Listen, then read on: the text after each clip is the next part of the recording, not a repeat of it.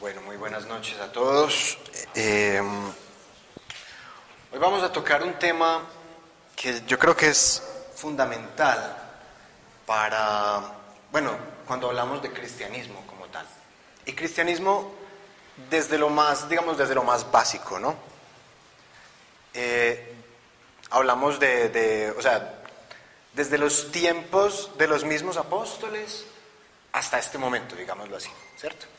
No pensemos que el cristianismo es simplemente el cristianismo evangélico, no, eso también incluye todas las denominaciones del cristianismo. Vamos a hablar de las bienaventuranzas. Esta charla se llama Las bienaventuranzas, una escalera ascendente. Y vamos a hablar de ellas como una escalera, como un camino, como una secuencia, eh, porque realmente funcionan así. Son como, una, como un camino que, eh, que Jesús menciona al principio del Sermón del Monte en Mateo, que ahorita lo vamos a leer, y que sirven como pautas en este camino que llamamos la experiencia de Jesús.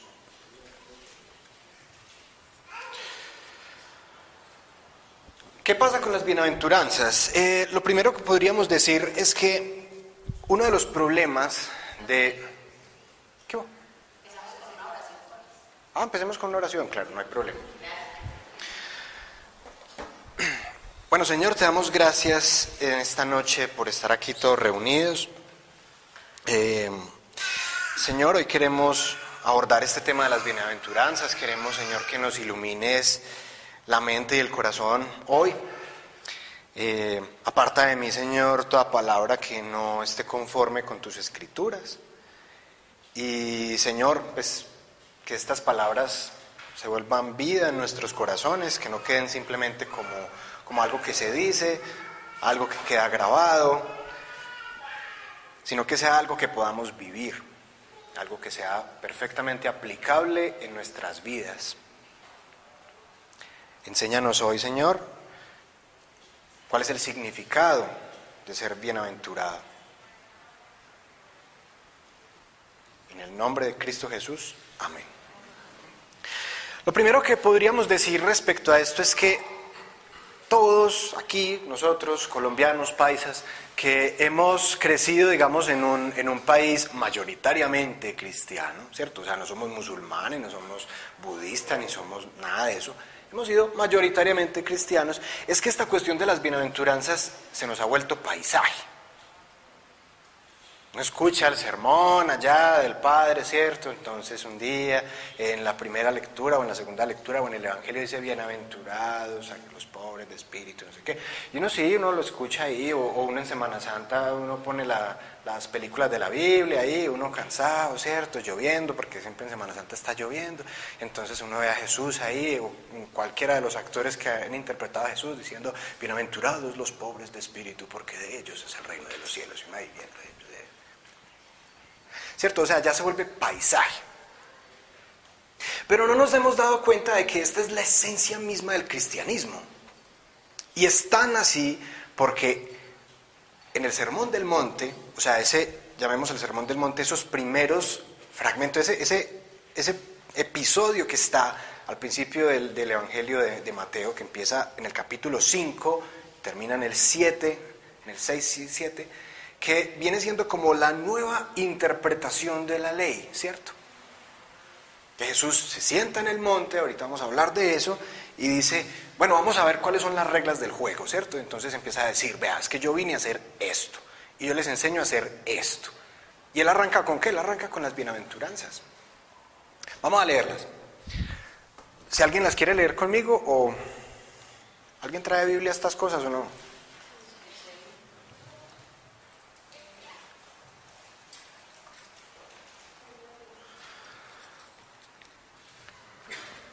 Voy a arrancar a leerla yo y ahorita le pido algún voluntario.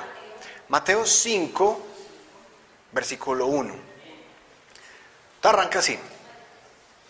Viendo la muchedumbre, subió al monte. Es decir, había una parranda de gente ahí, un montón de seguidores, discípulos, apóstoles, recordemos, apóstoles y discípulos no son la misma cosa. Y se sentó y sus discípulos se le acercaron. Y tomando la palabra les enseñaba diciendo, en otras versiones de la Biblia dice, y abriendo su boca, dijo, ¿cierto? Bienaventurados los pobres de espíritu, porque de ellos es el reino de los cielos. Bienaventurados los mansos, porque ellos poseerán en herencia la tierra o las naciones, ¿cierto? Bienaventurados los que lloran, porque ellos serán consolados. Bienaventurados los que tienen hambre y sed de justicia, porque ellos serán saciados. Bienaventurados los misericordiosos, porque ellos alcanzarán misericordia. Bienaventurados los limpios de corazón, porque ellos verán a Dios. Bienaventurados los que trabajan por la paz, porque ellos serán llamados hijos de Dios. Bienaventurados los perseguidos por causa de la justicia, porque de ellos es el reino de los cielos. Bienaventurados serán cuando los injurien y los persigan y digan con mentira toda clase de mal contra ustedes por mi causa. Alégrense y regocíjense porque su recompensa será grande en los cielos, pues de la misma manera persiguieron a los profetas anteriores a ustedes.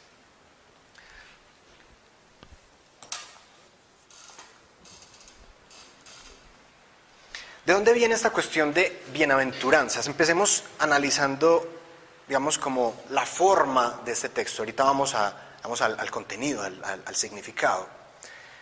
Bienaventurado es una, esto es, digamos, como una fórmula retórica, ¿sí o qué? O sea, es como eh, una forma de transmitir un mensaje que venía desde la antigua Grecia, ¿cierto? pero no era únicamente de los griegos ni de los, ni de los hebreos, sino que lo usaban varias, varias, eh, varias culturas.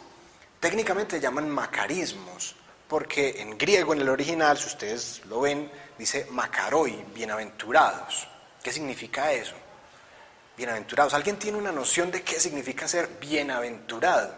De qué es una buena aventura, no es el pueblo que está en este momento en protestas. ¿Qué es ser bienaventurado. ¿Qué es? Dichoso. ¿Qué más? Mm, no. ¿Qué, ¿Qué puede ser? Que le va bien. Que tiene el favor de los dioses. Originalmente esa era la palabra en griego, ¿cierto? Los griegos antiguos, obviamente paganos, ellos decían, macaroi significa, soy, tengo el favor de los dioses, ¿cierto? Es ser dichoso, sí. Es ser bendecido, sí, pero no solamente eso. Es un término muy preciso porque el idioma griego es bastante preciso, que dice, usted está hecho, hermano. Usted tiene todo lo que cualquier persona podría desear. Usted es un favorecido de Dios. Eso significa ser bienaventurado. ¿Cierto? ¿Qué pasa con eso? O sea, ¿qué pasa con esas bienaventuranzas? Las bienaventuranzas las usa Jesús aquí como para decir, estos son los valores de esta nueva ley. Yo estudié derecho, no soy abogado, estudié derecho. Y una de las cosas que todavía me acuerdo es que en la Constitución, si usted abre la Constitución, la que tenemos, va a encontrar al principio una cosa que llama los valores constitucionales. ¿Qué significa eso? O sea, a lo que aspiran con eso, los ideales, las cosas, lo, digamos, ¿cómo, ¿cómo, decirlo así? Como los puntos de referencia de toda, la, de toda la ley, de todo el sistema legal, ¿cierto? O sea, hey, hacia eso queremos llegar, son los valores constitucionales. Las bienaventuranzas viene siendo algo así. Son como, como una forma de, o sea, Jesús está diciendo ahí, bueno, usted quiere saber hacia dónde usted debería dirigir su vida. ¿Qué es, lo más importante? A lo que usted debería llegar, esto. El modelo de cristiano ideal es el bienaventurado de todas esas ocho bienaventuranzas. Unos dicen que son siete, unos dicen que son nueve. Realmente son ocho si usted junta las dos últimas que hablan de lo mismo. El bienaventurado que pasa desde ser un pobre de espíritu hasta un perseguido sería como el modelo de cristiano ideal que Jesús nos está diciendo, este es el que yo quiero que usted sea.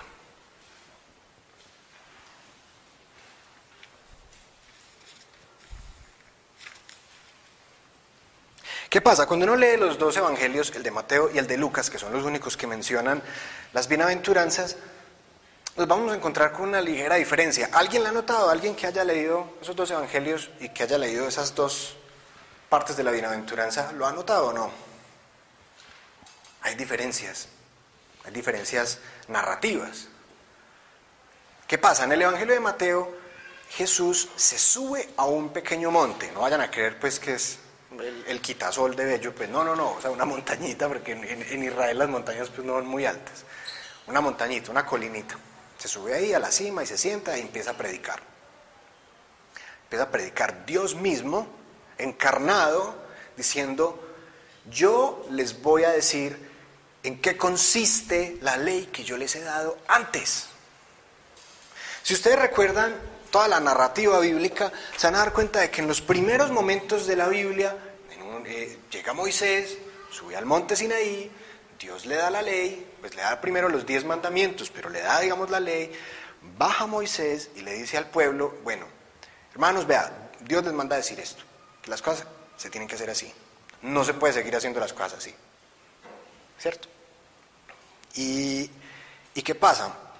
Moisés en el Deuteronomio también él profetiza, él dice, hey, ojo, va a venir alguien luego que va no solamente a liderar al pueblo, sino que también va a explicar estas cosas mejor, ¿cierto?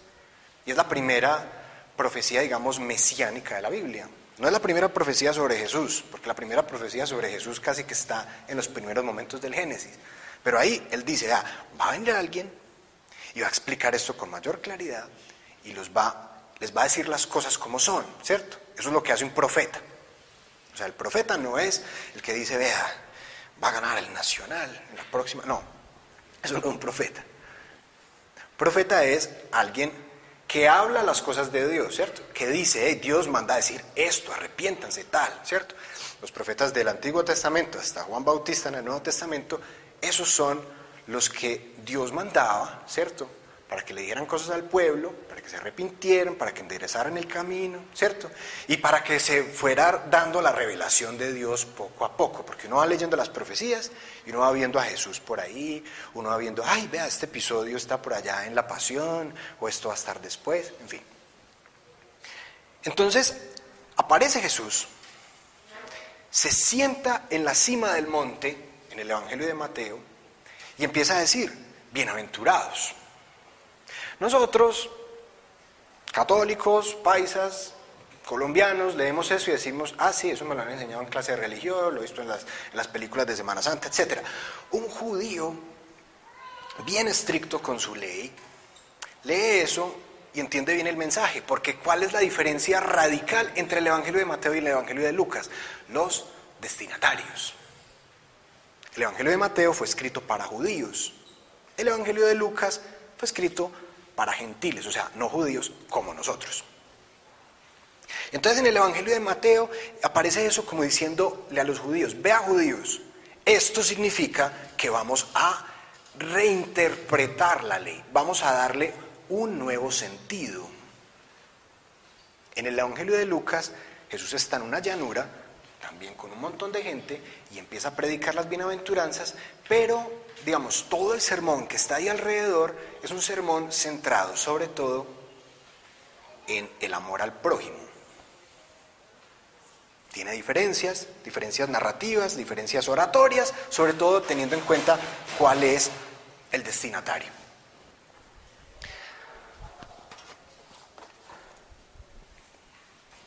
Las bienaventuranzas, pues durante mucho tiempo y sobre todo en la Edad Media, fueron casi que una de las eh, de los puntos más importantes para el arte cristiano. O sea, sobre esto se han hecho pinturas, esculturas, arquitectura, música sobre las bienaventuranzas, y es porque de verdad que esto es bien importante.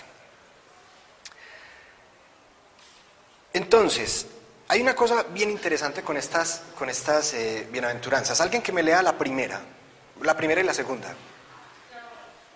Hágale pues. Con entonado acento.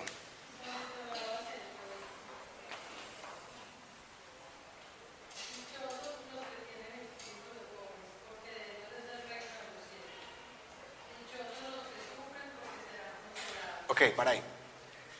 Uno lee eso y bueno, e igual, hemos estado acostumbrados, hemos escuchado eso, vamos a analizar eso con detenimiento. Dichosos, en esa traducción dice dichosos, dichosos los pobres en espíritu, dichosos los que lloran. Pues, todas son contradictorias, todas las bienaventuranzas son paradójicas. ¿Cómo así que bienaventurado un pobre? ¿Cómo así que bienaventurado alguien que llora? ¿Cómo así que bienaventurado un perseguido? ¿Esto qué significa? Alguien que me pueda decir, ¿qué significa esto? ¿Por qué estas contradicciones? ¿Por qué estas paradojas tan interesantes? Porque a veces es cuando uno está sufriendo, llorando y llevando del culto que se acerca a Dios y Dios viene a sanar todo eso. Y a veces las personas que nunca pasan por dolor, nunca buscan a Dios. Pero, o sea, sí, pero uno no siempre está en esos momentos de dificultad. Y uno puede ser un pobre de espíritu en esos momentos y es al mismo tiempo bienaventurado. ¿Qué es eso tan raro?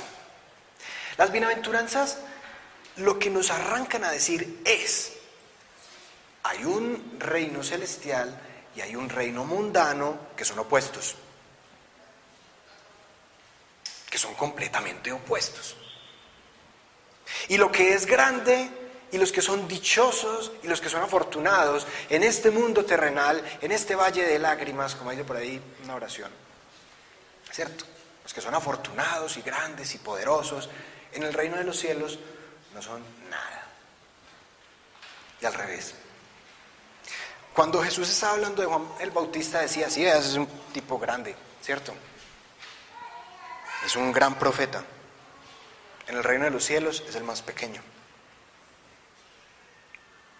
El mundo y el reino de Dios están en franca oposición.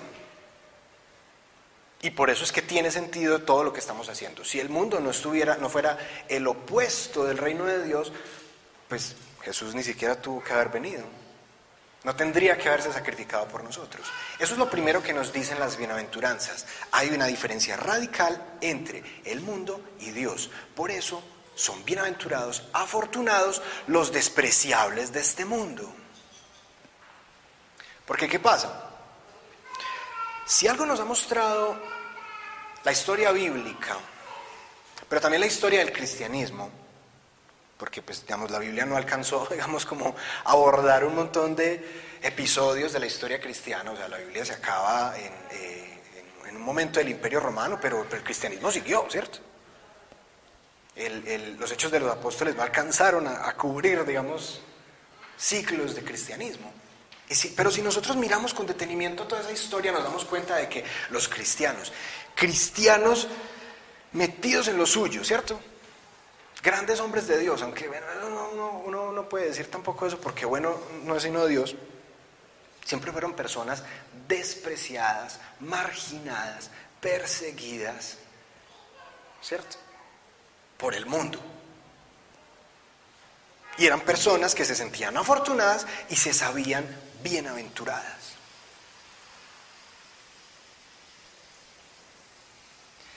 Ahora, lo segundo que nos dicen las bienaventuranzas es algo bien interesante.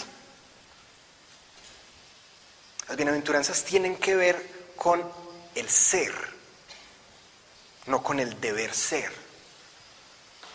Ustedes son bienaventurados, son los pobres de espíritu.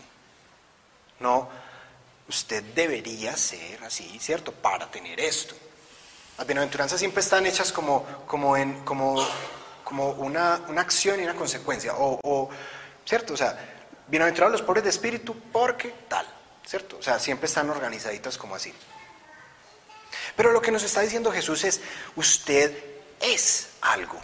Inmediatamente después de las bienaventuranzas que sigue, Jesús está diciendo, ustedes son la sal y la luz del mundo. O sea, si ustedes ponen a leer ya en, el capítulo 5, ya después como del 12, del, del 13 inmediatamente empieza a decir, ustedes son la sal y la luz del mundo. No, ustedes deberían ser la sal y la luz del mundo. No dice, no, ustedes son. Las bienaventuranzas tienen que ver con el ser, con algo intrínseco a mi naturaleza. ¿Qué es lo primero que pasa cuando yo me meto con Dios. Y cuando yo me meto con Dios en serio, o sea, no cuando yo he sido, eh, he sido criado pues en, la religión y me han enseñado religión en el colegio, hice la primera comunión, voy a misa, etc. Eso no necesariamente es cristianismo. Cuando yo un día, independiente de cuál haya sido mi historia con la religión, un día me arrodillo y le digo a Dios, Dios, yo no soy nada y necesito tu intervención, necesito tu ayuda. Y uno se rinde ahí, ¿cierto? Y uno empieza, uno empieza, digamos, como ese camino con Dios. ¿Qué pasa ahí? ¿Qué pasa con el espíritu? Hay un cambio de naturaleza. Dice la Biblia, varias partes, que el espíritu antes de Dios estaba muerto. Y al injertarse en Jesús, nace a la vida. Y por eso en el Evangelio de San Juan dice Jesús, para que el grano de trigo de fruto, primero que tiene que pasar, debe morir. Algo en nosotros muere, algo en nosotros nace. El antiguo rito del bautizo, en la época de Jesús y, en, algunas iglesias todavía lo hacen, es una inmersión. Alguien se para en una pileta de agua, en un río, en algo, y alguien lo hunde y lo vuelve a sacar. Y es como un símbolo diciendo, algo muere, algo vuelve a la vida, algo nace, algo aparece, ¿cierto? Entonces, ¿qué pasa? Jesús dice ahí, ustedes son algo. Todavía pueden estar aferrados a su vida anterior. Uno todavía puede estar aferrado a ciertos hábitos, puede incurrir en ciertos pecados, a ciertos vicios que todavía no, no, no ha podido dejar. Cada uno tiene sus batallas. Cada uno peca diferente. Pero algo en nuestra naturaleza ya ha cambiado. Algo en nosotros ya ha sido llamado a la vida.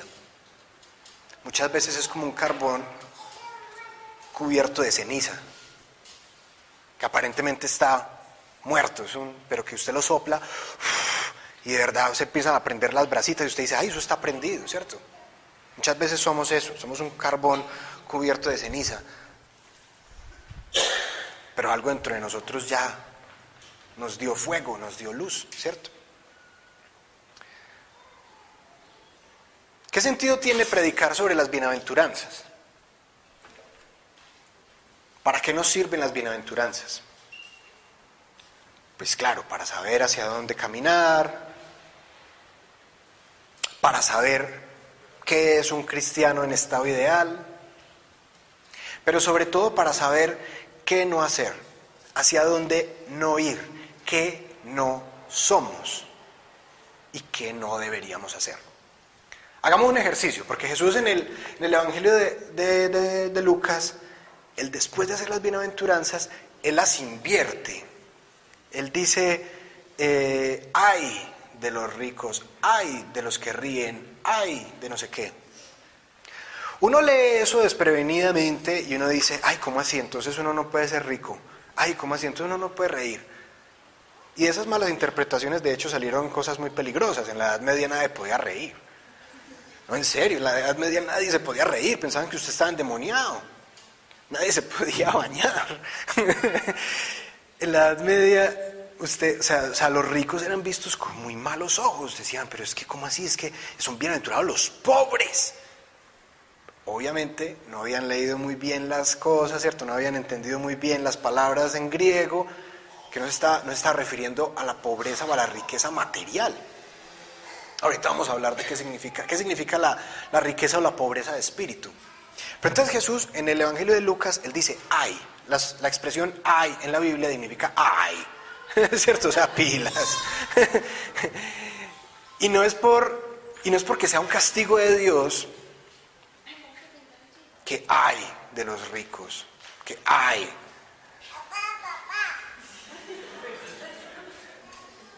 Que no, es un castigo de Dios de ay los ricos, ay los que ríen, sino que Jesús lo que está diciendo ahí es por sus propias acciones, vea lo que usted va a experimentar. Es algo que tiene que ver más con eso, más con su libre albedrío. Hagamos este ejercicio mental, complementemos eh, esa parte del Evangelio de Lucas y hablemos de unas malaventuranzas. Pensemos al revés. ¿Qué significaría decir, bienaventurados los ricos de espíritu? Porque ellos es el reino del mundo. ¿Qué significaría decir algo así? Primero pensemos que es un pobre espíritu, que es un rico de espíritu. En muchas partes del Evangelio Jesús predica en contra de los ricos, pero es una cosa contradictoria, porque había gente rica que acompañaba a Jesús. Es más, gente rica que financiaba de alguna manera la predicación de Jesús. Y Jesús no les decía nada. Cuando él habla mal de la riqueza, habla mal sobre todo de con que llenas tu corazón. ¿Cierto? Más fácil pasará un camello por el ojo de una aguja que un rico en el reino de los cielos. No significa que si vos sos un magnate, que tenés muchas acciones en la bolsa, que sos un industrial, pero que al mismo tiempo sos un buen cristiano, eso sea una contradicción en sí misma. No, significa que si esas cosas están por encima de Dios, vos sos un rico. Pero es que, ojo, un indigente puede ser un rico en espíritu. Un indigente que, no sé, que ponga por encima las drogas, ¿cierto? O cualquier cosa que llene su corazón, en este caso, es un rico de espíritu. Un pobre de espíritu, ¿quién es? Un pobre de espíritu es aquel que sabe que no es nada. Alguien que sabe que por sí mismo no tiene la más mínima esperanza de salvación. Que puede caminar hacia el cielo, puede subir hacia eh, eh, el monte Everest y se va dar cuenta de que, hey, Dios y yo estamos muy lejos. Un pobre de espíritu es eso, un pobre de espíritu es alguien que sabe que no es nada y es alguien que muere a sí mismo. Por eso es la primera bienaventuranza.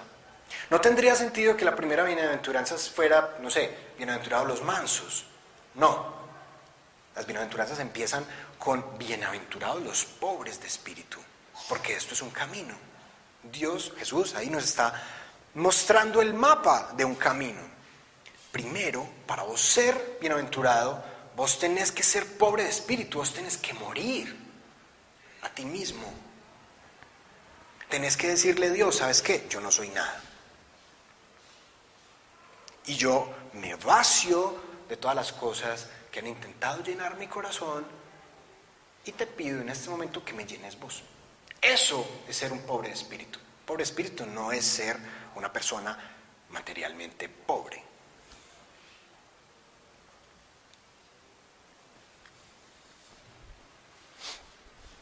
Un rico de espíritu jamás buscaría a Dios de verdad.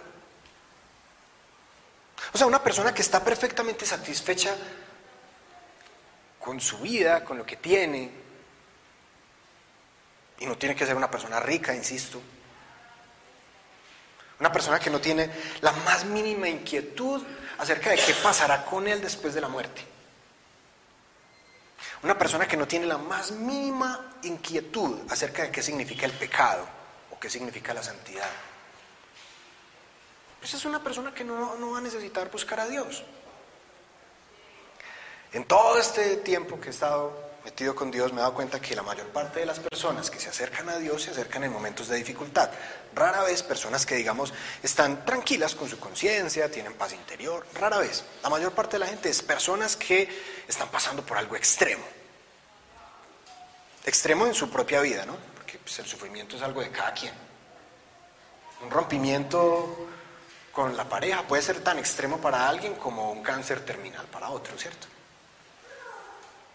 Pero todos se acercan en esos momentos, en esos momentos de dificultad.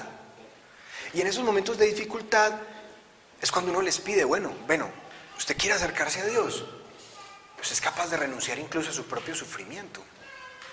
Usted incluso es capaz de renunciar a eso que usted siente que le falta, porque el sufrimiento muchas veces es eso.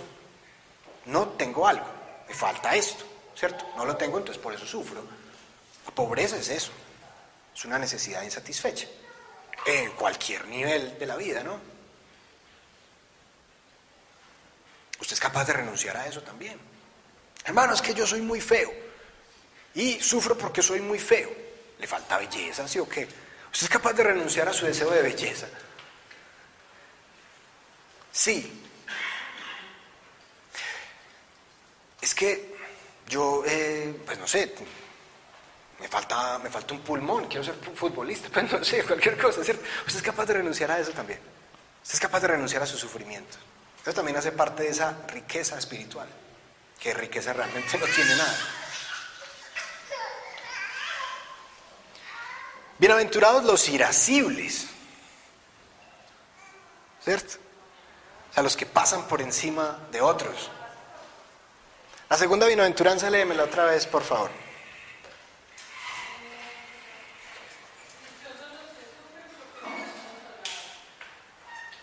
Bueno, dichosos los que ríen en este caso, ¿cierto? Porque serán consolados. ¿Qué significa eso de los que sufren, los que lloran? En otras traducciones es los que lloran. Uno lee eso y no vuelve a decir, uno con su, con su cabeza mundana, ¿cierto? Metida en esta tiranía de la felicidad en la que nos han metido los medios de comunicación y la, la publicidad. Usted tiene que ser feliz a toda costa, sea feliz. Compre esto, esta crema de dientes y será feliz. ¿Cierto? y le preguntan a uno, ¿usted es feliz? Y uno, pues, pues, no sé, a veces sí, a veces no. Ay, pobrecito, este hermano es feliz, ¿cierto? Y en Facebook todos están felices. O sea, es la dictadura de la felicidad. Y entonces uno metido, o sea, en, ese, en esas cosas, y uno abre la Biblia y dice, bienaventurados. O sea, es decir, están hechos los que lloran porque serán consolados. Qué contradicción tan interesante. ¿Quiénes son los que lloran? Si volvemos a pensar en las bienaventuranzas como una escalera, el segundo escalón es aquellos que lloran, pero aquellos que lloran ya se han dado cuenta de que no son nada, de que son pobres en espíritu. La primera reacción de una persona que se ha dado cuenta de que no es nada, de que se ha desprendido de todas sus riquezas espirituales, entre comillas, es un dolor hacia sí mismo y hacia otros. Cuando vos nacés al Espíritu, se empieza a despertar en vos cierta sensibilidad. Cierta sensibilidad a qué? Primero al pecado. Vos te das cuenta, hey, yo qué estaba haciendo toda mi vida. Antes vos decías, ve, pero es que, pues no sé, emborracharse y, y drogarse y hacer otras cosas de esas, pues todo el mundo hace eso, ¿cierto? Cuando estás metido con Dios, vos decís, hey, yo no quiero hacer eso, eso está mal. empezás a tener otra sensibilidad, pero empezás a tener una sensibilidad también hacia el dolor de otros, que vos no tenías. Y empezás a llorar. Cuando estás metido con Dios en serio, vos llorás. Y os ves una noticia y vos decís, Dios, ¿qué es esto? Y a veces no es llorar con lágrimas, ojo. Recordemos que estas palabras de Jesús, digamos, tienen como su sentido metafórico. Llorar es sentirse triste, ¿cierto? O sea, en este sentido es sentirse triste porque el otro está triste. Uno va y mira a sus papás y uno dice, hey, estos están amargados, ¿cierto? O sea, y uno empieza, y uno empieza a sentir eso, ¿no? ¿Y qué nos dice Jesús? Bienaventurados esos que sufren porque serán consolados, porque van a sentir una consolación luego. Ese dolor es importante, esa pasión por, las personas que sufren, ese, también ese dolor por, el, por, digamos, por la podredumbre que, que puede estar intrínseca en uno, es importante. Porque eso es lo que nos muestra que no somos, que no debemos ser. Es muy importante saber qué no somos, qué no debemos ser mientras vamos caminando, ¿cierto? O sea, si yo voy subiendo esa escalera, yo tengo que saber que no es esa escalera porque si no me quiebro la clavícula, ¿cierto? Tan sencillo como eso. Ahora sí, bienaventurados los irascibles, ¿cierto? O sea, ¿cuál es la, la tercera bienaventuranza? Los mansos. Bienaventurados los mansos porque ellos poseerán en herencia las naciones. Los humildes o los mansos, puede ser realmente lo mismo. ¿Qué es humildad? Uno tiene un mal concepto de la humildad. Uno cree que la humildad es alguien, alguien pobre, alguien modesto, alguien, sí, o sea, alguien materialmente pobre. Pero un humilde puede ser simplemente alguien que sabe qué es y que sabe qué no es. Alguien que busca someterse a la voluntad de Dios. Alguien que busca amar al prójimo. Alguien que busca no sobreponerse al otro, que es contrario a lo que nos enseña el mundo. Si ustedes se pueden ver, por ejemplo, el mundo comercial, cómo funcionan las empresas, e incluso el mundo de la geopolítica, cómo funcionan los países. Al pobre, al caído, al que está mal, todos le caen para matarlo, para, hundirlo. Esta empresa está creciendo un poquito, va a ser nuestra competencia, quebrémosla, pa. Absorbámosla, crezcamos. Y así funcionan las reglas de juego, ¿cierto? Pero en el mundo, en el reino de los cielos, las cosas no son así. En el reino de los cielos son bienaventurados los mansos, los que dicen, hey, yo puedo ser el presidente de esta compañía, pero veo a alguien llorando en la calle y me le acerco. ¿Qué te pasa? Vení, ¿quieres contarme qué te pasa? Vení, nos tomamos un cafecito y hablamos. Eso es humildad, eso es mansedumbre. A nosotros nos enseñan es eso, pasar por encima del otro, ser más, no dejarnos la montar. Y lo que nos dice Jesús es, también metafóricamente, no vayan a hacer esto al pie de la letra, si te pegan una mejilla por la otra, ¿cierto? Es decir, no devuelvas el mal.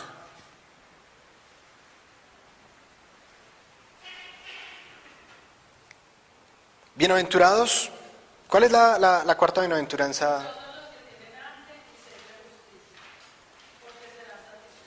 Ok. Aquí también hay otra palabra. La palabra clave aquí es justicia. Cuando uno piensa en la justicia, ¿uno qué piensa? ¿Qué pensamos? ¿Qué es justicia? ¿Qué es lo justo? Dime. Esa es una de las definiciones clásicas de qué es justicia. Otra. Cuando decimos, no, qué injusticia, ¿qué es eso? Que no es correcto. Por ahí va. Yo vuelvo a mis años de estudiante de Derecho y una de las primeras cosas que me pusieron a leer fue un documento que llama ¿Qué es justicia? Y era un documento, pues, no muy largo, un ensayo bien bonito, que al final resolvía con que nadie sabe qué es justicia. Porque existen muchas definiciones. En derecho uno llega y le dicen, bueno, a ustedes van a estudiar derecho y lo primero que les vamos a decir es que en derecho nada es definitivo. Y esto puede ser y de pronto no. Y la verdad es, depende de usted cómo la, argumente. uno en derecho está andando como en, como en ladrillos huecos, pues uno como que, como que nada es. Lo primero que nos dijeron es, nadie sabe qué es justicia. Pero bueno, pensando, digamos, hablando un poquito como de la justicia en términos humanos, pues la justicia tiene que ver como con, más con el ejercicio de un poder, o sea, yo soy alguien poderoso, hago cumplir las reglas que yo impongo y cuando no se, cumplen esas reglas hay cierta injusticia. Y la justicia puede ser del Estado, puede ser de un combo en un barrio popular, que es un microestado, ¿cierto? Ellos tienen su propia justicia, que para los otros será algo injusto. Pues bien, esa no es la justicia de la que está hablando Mateo aquí, pues de la que está hablando Jesús, ¿no? La justicia en términos judíos, que en hebreo es tzedakah, significa que la voluntad de Dios se haga. Que la voluntad de Dios se cumpla en la vida de las personas que al mismo tiempo son hambrientos y sedientos de que se haga esa justicia en ellos, esa voluntad de Dios. Un hambriento y un sediento es alguien que tiene una necesidad. Recordemos, este es el tercer escaloncito.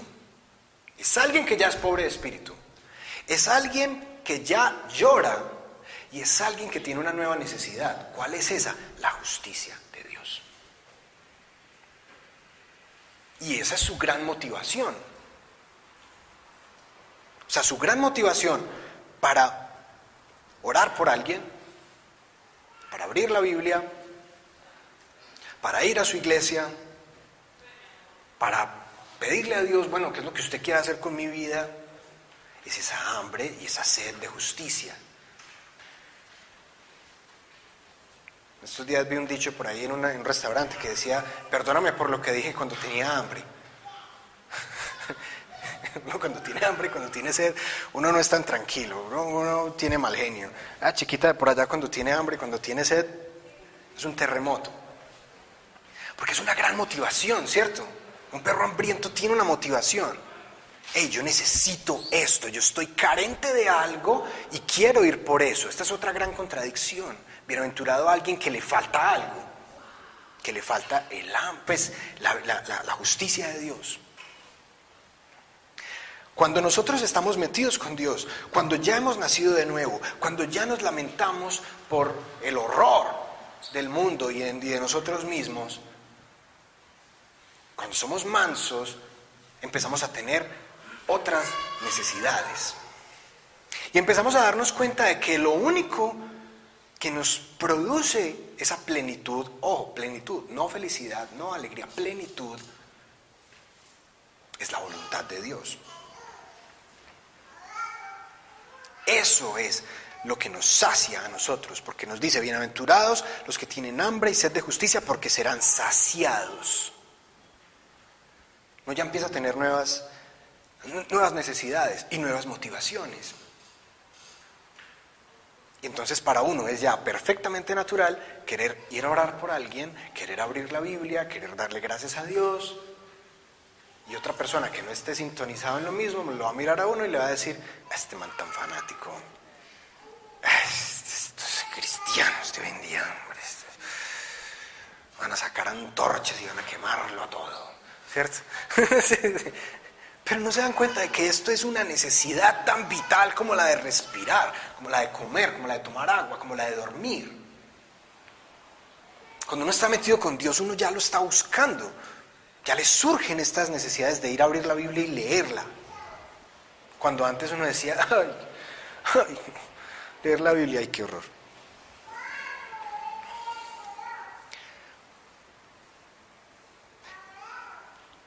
¿Qué sigue? ¿Cuál es la otra bienaventuranza? Ok. En unos dice, en unas traducciones dice los misericordiosos, en otros los compasivos. A mí me gusta más la traducción de los compasivos, porque ¿qué significa compasión? ¿Qué es, qué es compasión? Yo siento compasión meterse en los zapatos del otro. Tiene que ver más con eso que con lo que comúnmente mucha gente asocia. Hey, es lástima. No, tengo lástima, me produces lástima. No. Compasión es un ejercicio de empatía, ponerme en los zapatos del otro. La palabra lo dice en el latín original. Compasio significa yo soy compañero tuyo en tus pasiones, en tu dolor y en tu alegría.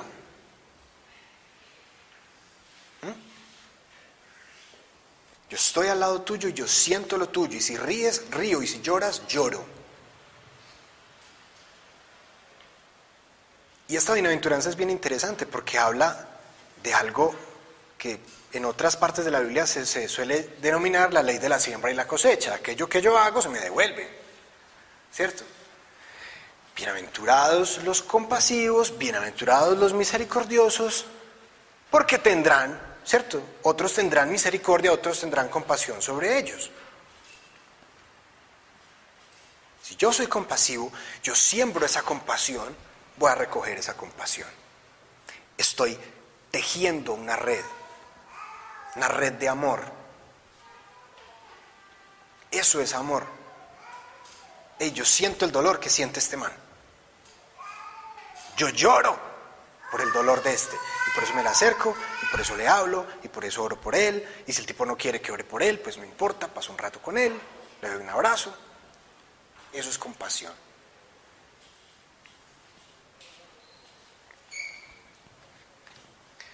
La compasión en el mundo es algo visto, digamos, casi que de una forma sobrevalorada. Mucha gente cree que simplemente ser compasivo es hacer obras de, no sé, caridad. Ah, sí, es que, es que el, que hace malabares ahí con pelotas en el, semáforo, ah, yo le doy una monedita. Sí. ¿Y cuando te has bajado y has hablado con él un rato? ¿Y cuando has mirado a la gente que está a tu alrededor en tu casa y le has dado un abrazo? Sí, vos sos muy compasivo. ¿Has hablado con tus hijos, has hablado con tu esposa del dolor que sienten? ¿O sos indiferente a ese dolor? Porque el mundo te enseña de alguna manera a ser indiferente a ese dolor. Volvamos otra vez a nuestra cultura. A mí me encanta hablar con extranjeros y llevarlos a lugares bastante sórdidos de la ciudad. Pasar por el centro. Me gusta ver sus reacciones. Por la sencilla razón de que yo estoy acostumbrado a ese dolor, de que yo estoy acostumbrado a, ver eso, a ver, a, ver a, una persona que no puede caminar pidiendo limosna en la calle, en las condiciones más abyectas. Y para mí eso es paisaje. Pero muchos extranjeros van y miran eso y se conmueven y dicen, pero ¿ustedes por qué tienen a sus viejos mendigando en la calle? Esto es porque son tan indiferentes ante esto. Y es porque eso es un mecanismo de defensa, es que si no uno se enloquece. Yo me acuerdo en la época de Pablo Escobar, yo tengo memoria de eso. Ponían bombas cada fin de semana. Y, entonces sonaba pues ahí el radio o, el televisor. No, una bomba, no sé qué, mataron a 20 personas. Y ¡ay, qué horror! Y uno sigue comiendo. En otro lugar pasa eso y eso es una catástrofe nacional. Y todo el mundo se conmueve, hacen luto nacional y no sé qué, pero como nosotros, para nosotros eso es paisaje. Y nos enseñan a tener ciertos, no sé, como, como adoptar ciertos mecanismos para que, para blindarnos ante ese dolor y poder seguir con nuestra vida. Así es que así es, así es la vida. Así es que así es el mundo. No, eso no puede ser así. Eso no puede ser así. Está bien que uno no puede resolver, uno no puede cambiar el mundo. A lo sumo uno puede cambiarse y de pronto alterar todo lo que está alrededor de uno. Pero el mundo no, no lo vas a poder cambiar. El, mundo, como, como, el tango de Disépolo, va a seguir igualito como ha estado, como está y como va a estar. Pero, pero vos puedes cambiarte y puedes afectar tu entorno. Y eso es a lo que nos manda Dios. Ustedes son la sal y la luz del mundo, no ustedes son el sol del mundo. ¿Cierto? Ustedes no pueden iluminarlo todo, ustedes pueden iluminar lo que está ahí alrededor, es una, una, una lamparita. Pero el mundo nos enseña eso. No se fijen en ese dolor. Ay, qué pereza. Ay, qué pereza este man que siempre llora. pues bienaventurados esos. Bienaventurados los compasivos. ¿Cuál sigue? Dichosos los de corazón limpio porque verán a Dios. Uno dice, pero ¿por qué Jesús pone eso en ese lugar de la escalera? Esa suciedad de corazón no tiene que ver con la maldad. Es que nosotros naturalmente somos hijos de Adán, nosotros pues nuestra tendencia natural es el pecado. Y por eso es que buscamos a Dios. E incluso cuando ya hemos estado metidos con Dios, podemos volver a recaer en lo mismo. Uno de los, de los proverbios que a mí más me gustan dice así, por sobre todas las cosas, cuida tu corazón, porque de él mana la vida.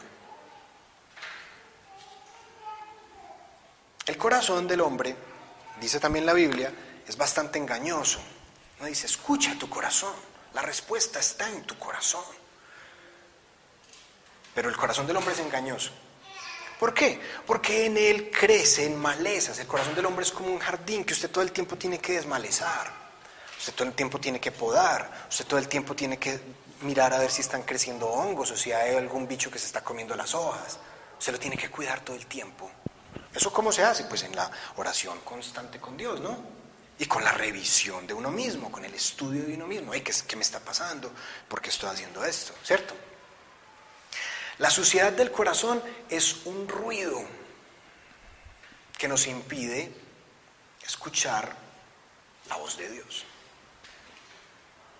Es algo que se interpone entre esa voluntad de Dios en nuestras vidas, ¿cierto? Y nuestro corazón. Cuando nosotros caemos en el pecado, cualquier pecado, que no, no crea, no crea pues que, pecado, un pecado es, tiene que ser algo muy grande. Mataste a toda tu familia con un hacha. Sí, eso es un pecado. No, no, no. Pues, o sea, sí, eso es un pecado, obviamente. Pero eh, un pecado eh, a los ojos de Dios es, le gritaste al del lado en el taco. Le dijiste, bruto, animal, se ganó el pase en una rifa. Eso también es un pecado. No ser cariñoso con tu esposa es un pecado. Decir mentiras es un pecado. Cuando uno incurre en el pecado, lo primero que pasa es que se empieza a crear una distancia entre Dios y uno. Y una distancia que le impide a uno arrepentirse por pura vergüenza.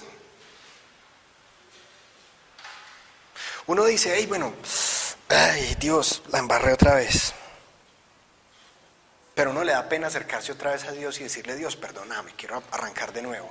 Dios lo que te dice es, así caigas 365 veces en lo mismo todos los días del año, yo te voy a perdonar. Eso sí, si estás cayendo 365 veces en lo mismo, pues revísate. Mira a ver qué tienes que cambiar en tu vida. Pero yo te perdono. Yo te perdono, yo te, yo, te amo, yo, te ayudo, yo te doy la mano para que te levantes. Yo no te voy a dejar de amar por eso. ¿Cierto? Entonces uno cae y uno dice, no, porque es que uno es así. Cuando las personas que uno ama le fallan, uno le pone bravo, uno es reciente con ellos. Uno dice, ah, no me hables que estoy bravo con vos. ¿Cierto? Y uno cree que Dios es así. Y Dios no es así. Pero entonces uno se aleja de Dios y se queda en la culpa, en esa espiral descendente de la culpa. Y se queda ahí y se aleja de Dios. Y pueden pasar años. Y alguien le pregunta, ve, ¿has vuelto al grupo? Ah, en estos días voy. ¿Y cómo vas con Dios? Ah, ahí vamos, ¿cierto? Y es porque no te has arrepentido de un simple pecado. Y bueno, y de todos los que salieron después de ahí, durante mucho tiempo.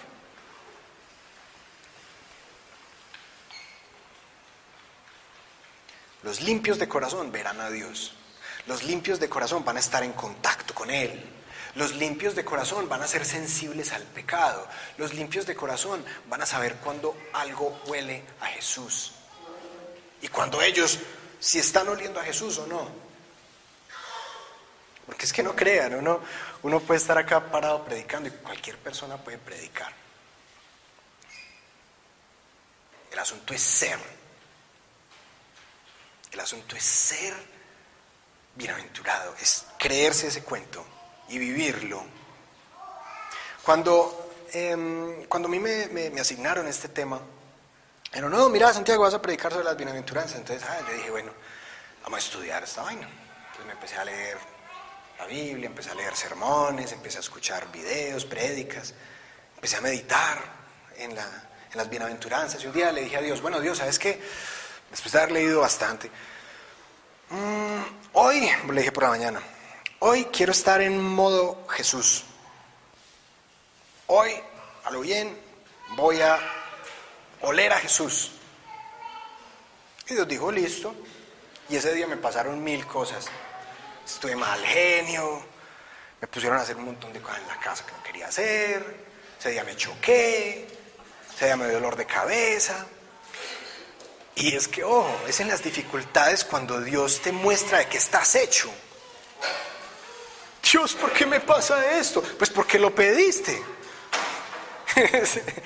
Es que no tiene sentido mostrarte de qué estás hecho cuando estás feliz, relajado en un resort, tomando piña colada y viendo el atardecer. No, Él te pone las dificultades del día a día, ojo, no te, a veces te va a dar cosas duras, a veces no, no tan duras, dependiendo de, tu vida y de tu, espíritu, porque todas las pruebas no son, o sea, son individuales, son personalizadas. Eh, y es ahí donde uno aprende, y es ahí donde uno pone en práctica las cosas, es ahí donde uno pone en práctica ver, hey, bueno, un momentico, ¿qué significa ser manso en esta situación? Hey, un momentico, ¿qué significa ser pobre de espíritu en esta situación?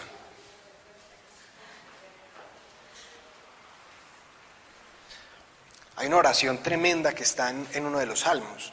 El rey David le dice a Dios, Dios, escudriña mi corazón, escudriñar es como esculca en mi corazón y muéstrame toda la iniquidad que haya ahí. Hagan esa oración cuando se sientan bien berracos, porque lo que les muestra Dios es tremendo.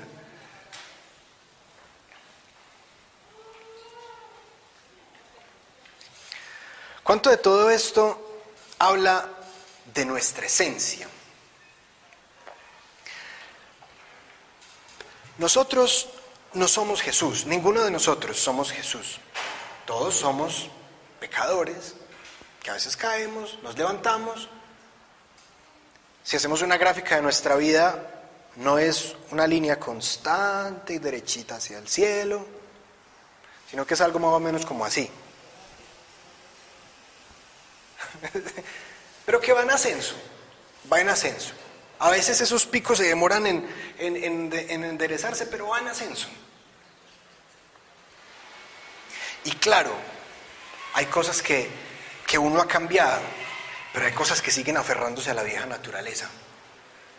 Todos, o sea, el corazón del hombre es como un carro desalineado, que usted le suelta el timón el carro empieza a ir para allá. Y si usted no lo endereza, pues se choca.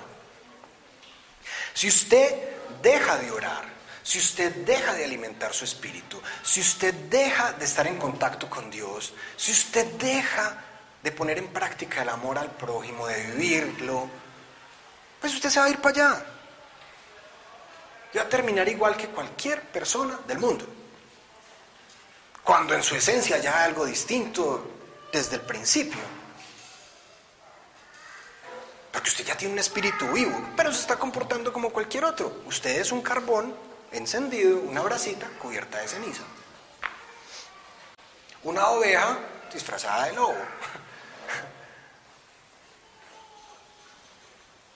Todos hemos pasado por esto, pues no crean pues que yo así súper especial. Pues. Si se darán cuenta yo cómo soy. Esa señora ya les puede decir, ya tiene maestría. uno se arrepiente y uno se levanta y uno se sacude y uno vuelve y empieza. Así es la cosa. a veces uno olvida, a veces uno olvida las lecciones. La primera cosa, ya la dijimos, cuando uno se acerca a Dios es que cambia el corazón.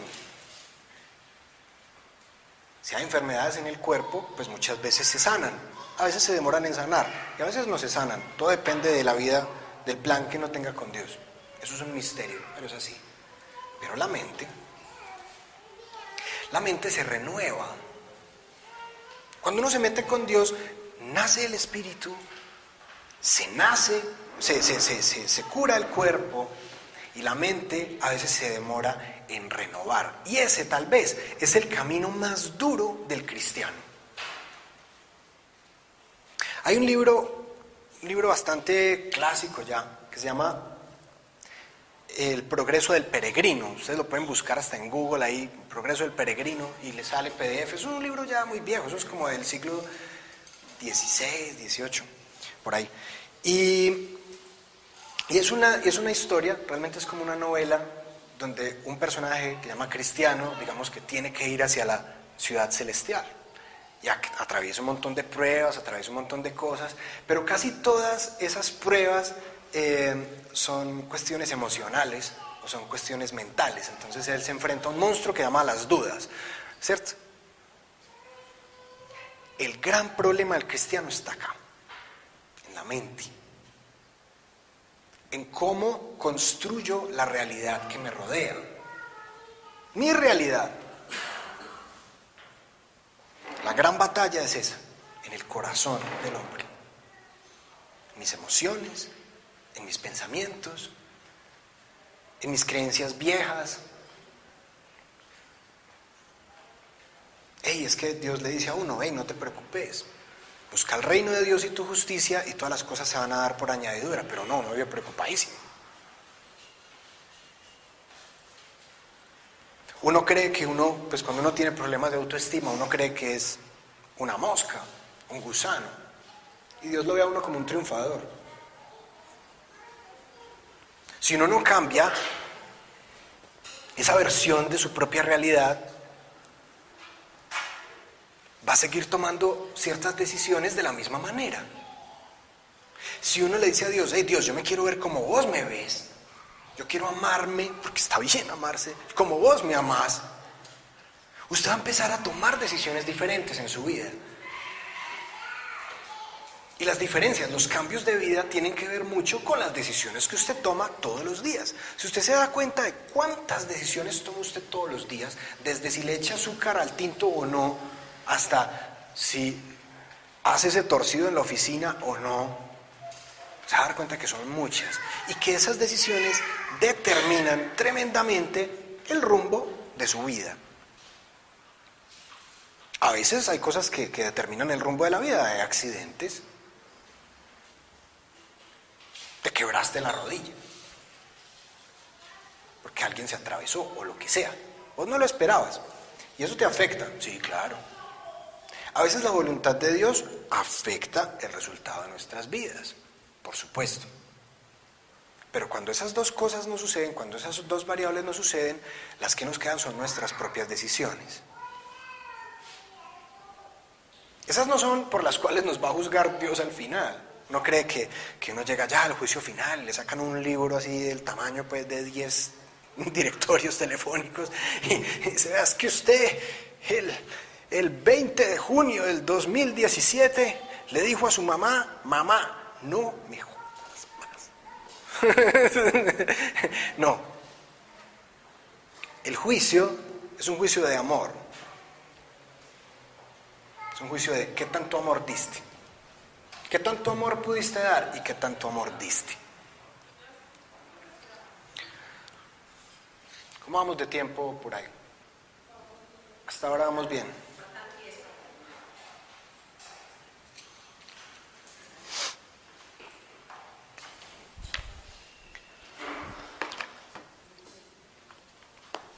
Vamos, saltémonos algunas bienaventuranzas. ¿Cuál es la, última? Bueno, los que trabajan por la paz, en algunas traducciones dice los pacificadores. Ahí no está hablando de paz y amor, es que yo vivo por la paz, hermano, yo vengo aquí, aspiro la, la pipa de la paz y vivo en paz. No, la paz es la reconciliación entre el mundo de Dios y, o sea, entre el reino de Dios y este mundo. Eso es la paz. Cuando uno se va a Colosenses, hay una parte muy bonita que es un himno que también de alguna manera aborda la esencia del cristianismo y ahí dice que la paz tiene que ver con eso, con esa unión, con ese acercamiento, con soldar algo que, que había sido roto desde la caída de Adán. Los que trabajan por eso están en un escalón más arriba que que todos los que hemos mencionado son alguien que encuentran en eso casi que el sentido de sus vidas. Hey, hay que unir al hombre y a Dios. Eso es religión. Eso se llama religión. Religión etimológicamente significa religar. O sea, reunir lo que estaba separado. Cuando usted va y le enseña a otro ¿Qué es el amor al prójimo? Cuando usted le da a otro lo que a usted le falta, usted está siendo religioso ahí. Está uniendo. Cuando usted le da una lección, cuando usted le predica a alguien, ahí venga hermano, es que vea. si usted sigue robando, Usted nunca va, a aprender estas cosas, y siempre va a tener estas cosas porque esto es lo que usted está sembrando. Usted ahí está uniendo lo que ha sido roto.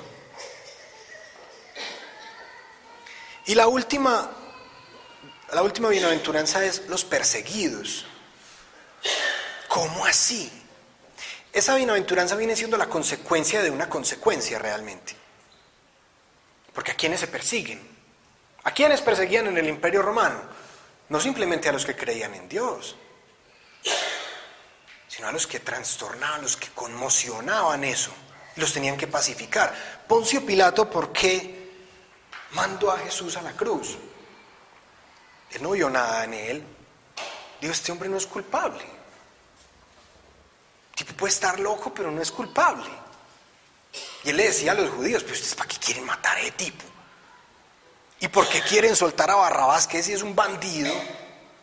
Y quieren soltar a este tipo que no ha hecho nada. Hombre, pero es que mira, que es que él se cree superior al César. Pues ya hablé con él, no hay cree superior al César. Pues me dice que, que el reino de él no es de este mundo, pero no ha hecho nada. Él mandó a la cruz, era porque este tipo estaba trastornando el orden. Es que, ¿cómo así? Estos tipos se ponen tan bravos que lo quieren matar. Y si no mato a este tipo, ahí en la pasión de Cristo me encanta cómo, cómo, cómo ponen a Poncio Pilato ahí. Ay, Dios. ¿Qué es la verdad, cierto? Ahí en ese, en ese dilema moral. Si no condeno a este tipo, estos tipos me rebotan, ¿cierto? Y si lo condeno, pues estoy, estoy matando a un inocente, ¿cierto? Un dilema moral ahí tenaz. Los que conmocionan al mundo, los que empiezan a orar y se empiezan a sanar enfermos, los que empiezan a afectar su entorno inmediato, van a ser personas perseguidas. Van a ser personas miradas como fanáticos al principio y como personas peligrosas después. ¿Qué tanto tiene que hacer usted para ser perseguido? Esto no significa que usted saque un megáfono por acá. Arrepiéntanse pecadores. No, pues importunar al otro, no. Molestar al otro, no. Sea, sea sal y luz del mundo. Solo con eso usted ya va a conmocionar algo. Solo con eso usted ya se va a ganar enemigos. Usted solo necesita una cosa, una simple cosa para que alguien lo deteste. Sea usted mismo. Sea usted mismo. Y siempre va a haber alguien que dice, ah, este tipo, ah, ¿cierto? Siempre, siempre, siempre. Precisamente por eso es que todo el mundo quiere ser como todo el mundo. Todo el mundo juega el juego de la normalidad, es para que no lo detesten, para no ser un marginado, para no ser un bienaventurado de estos.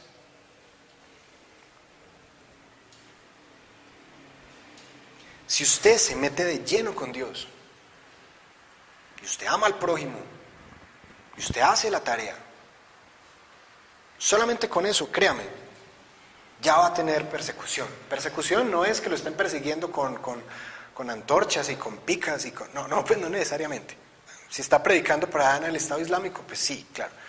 Pero aquí, pues no, seguramente van a hablar mal de usted, no lo van a volver a invitar. Mucha gente va a dejar de ser su amigo. ¿Se la van a montar? Sí, claro. Es que no hay nada más cansón que una persona que está metida con el amor de Dios, cuando el mundo predica precisamente otra cosa.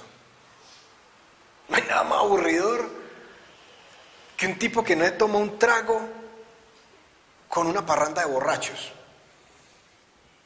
O que si se toma de pronto una cervecita, no le toma más de ahí. No hay nada más aburridor que eso, porque a ellos no les gusta que los vean borrachos. Usted solamente necesita ser un hijo de Dios con los papeles al día para que la gente los lo deteste. no necesita más. Y por eso dice Jesús al final, bienaventurados los perseguidos. Y más adelante en el Evangelio dice, y si los persiguen frescos, que es que me persiguieron a mí primero, me detestaron a mí primero, me quisieron matar, porque es que Jesús lo quisieron matar muchas veces, el tipo porque se voló antes de que lo crucificaran. Y lo hizo a, a propósito, porque él decía, es que todavía no es mi hora. Lo iban a lapidar, le iban a dar duro, y el tipo se volaba por un... se escapaba y se iba. Aprovechaba la confusión y se iba. Decía, no, es que todavía no es mi hora. Mi hora va a llegar este día, en la Pascua, y me van a crucificar. Y les decía a los apóstoles, se los dijo varias veces, me van a crucificar. Y estos decían, este tipo que está diciendo, tan raro, ¿cierto? Como que se va a crucificar, ¿cómo que lo van a crucificar? Sí, decían, me van a crucificar. Y yo a resucitar al tercer día. Y esos apóstoles decían, Después que Pedro le dijo, no, no, ¿cómo así? Si te crucifican, pues si te van a perseguir, yo me meto ahí, ¿sí o qué? Y él le dice, ay hermano, espera. él pone esa bienaventuranza al final porque, digamos que llevar este camino a las máximas consecuencias, es decir, despojarse tanto de uno mismo y llenarse tanto del amor de Dios, y vivir, digamos, todas estas bienaventuranzas con toda la vehemencia, ¿cierto? Con la que esos primeros cristianos la vivieron y bueno, y muchas otras personas hoy en día, va a ser algo, va a causar algo, va a traer consecuencias físicas que a mucha gente no le van a gustar. Y la consecuencia más natural es que te van a odiar, te van a perseguir, van a hablar mal de vos. Y si pasa, fresco, porque el discípulo no es más que su maestro y si le hicieron al maestro, le van a hacer a usted. Y si eso le pasa, relájese, porque eso es señal de que usted va por buen camino. Insisto, eso no significa que usted tenga que importunar a todo el mundo, a sacar una Biblia y decirle usted es un pecador y se va a condenar en el lago de fuego. Y como decía una amiga, y nos veremos en el juicio final. No, no, no, se trata de eso, insisto. El camino es, sea, sea luz, sea sal, que es luz y sal haga y predique el amor de Dios. Solamente con eso ya habrá persecución.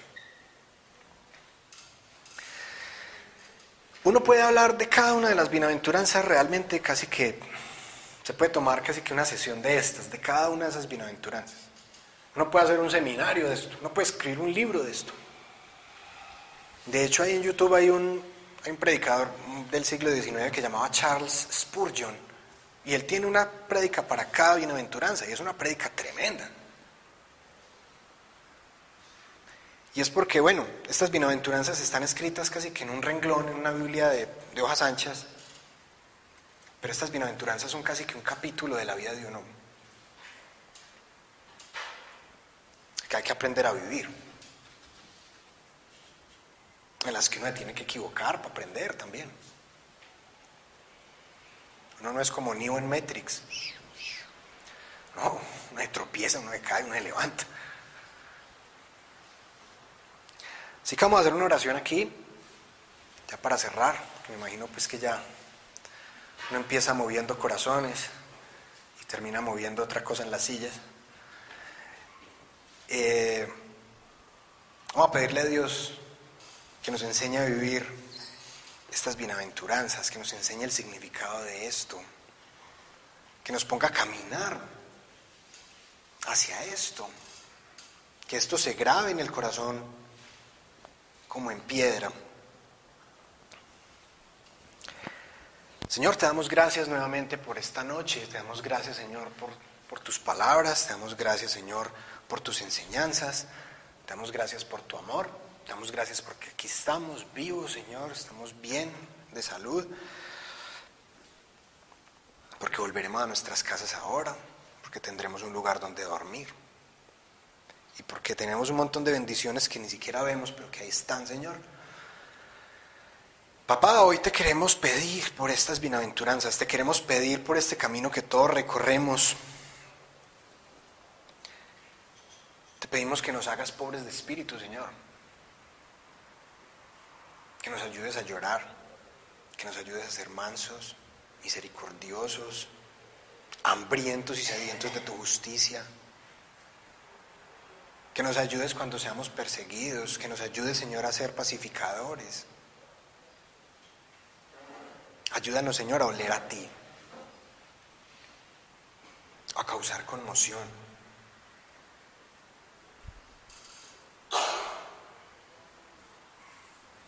Cosa, Señor, es, es vivir en medio de la comodidad y otra cosa, Señor, es vivir en medio de dificultades. Puede que se acerquen momentos duros, Señor, en este país y en otras partes. Puede que hayan crisis económicas que vengan, Señor. Y donde mucha gente tenga que pasar necesidades, Padre Santo.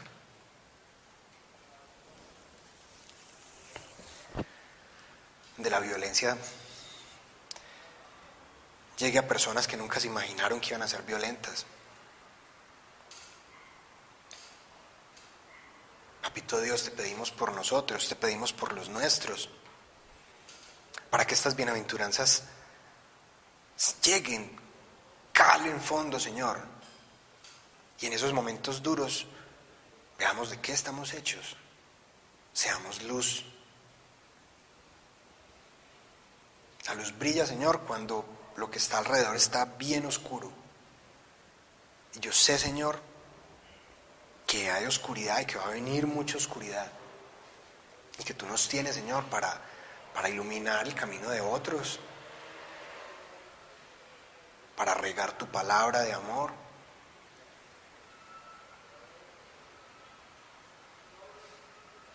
Para tejer, Señor, ese amor que tú nos has inculcado. Así que, Papito Dios, te pedimos todas estas cosas. Y te damos gracias nuevamente porque sabemos que en donde estemos y estemos haciendo lo que estamos haciendo, como en este momento, siempre hay un propósito tuyo. Y por eso te damos gracias en el nombre de Jesús. Amén.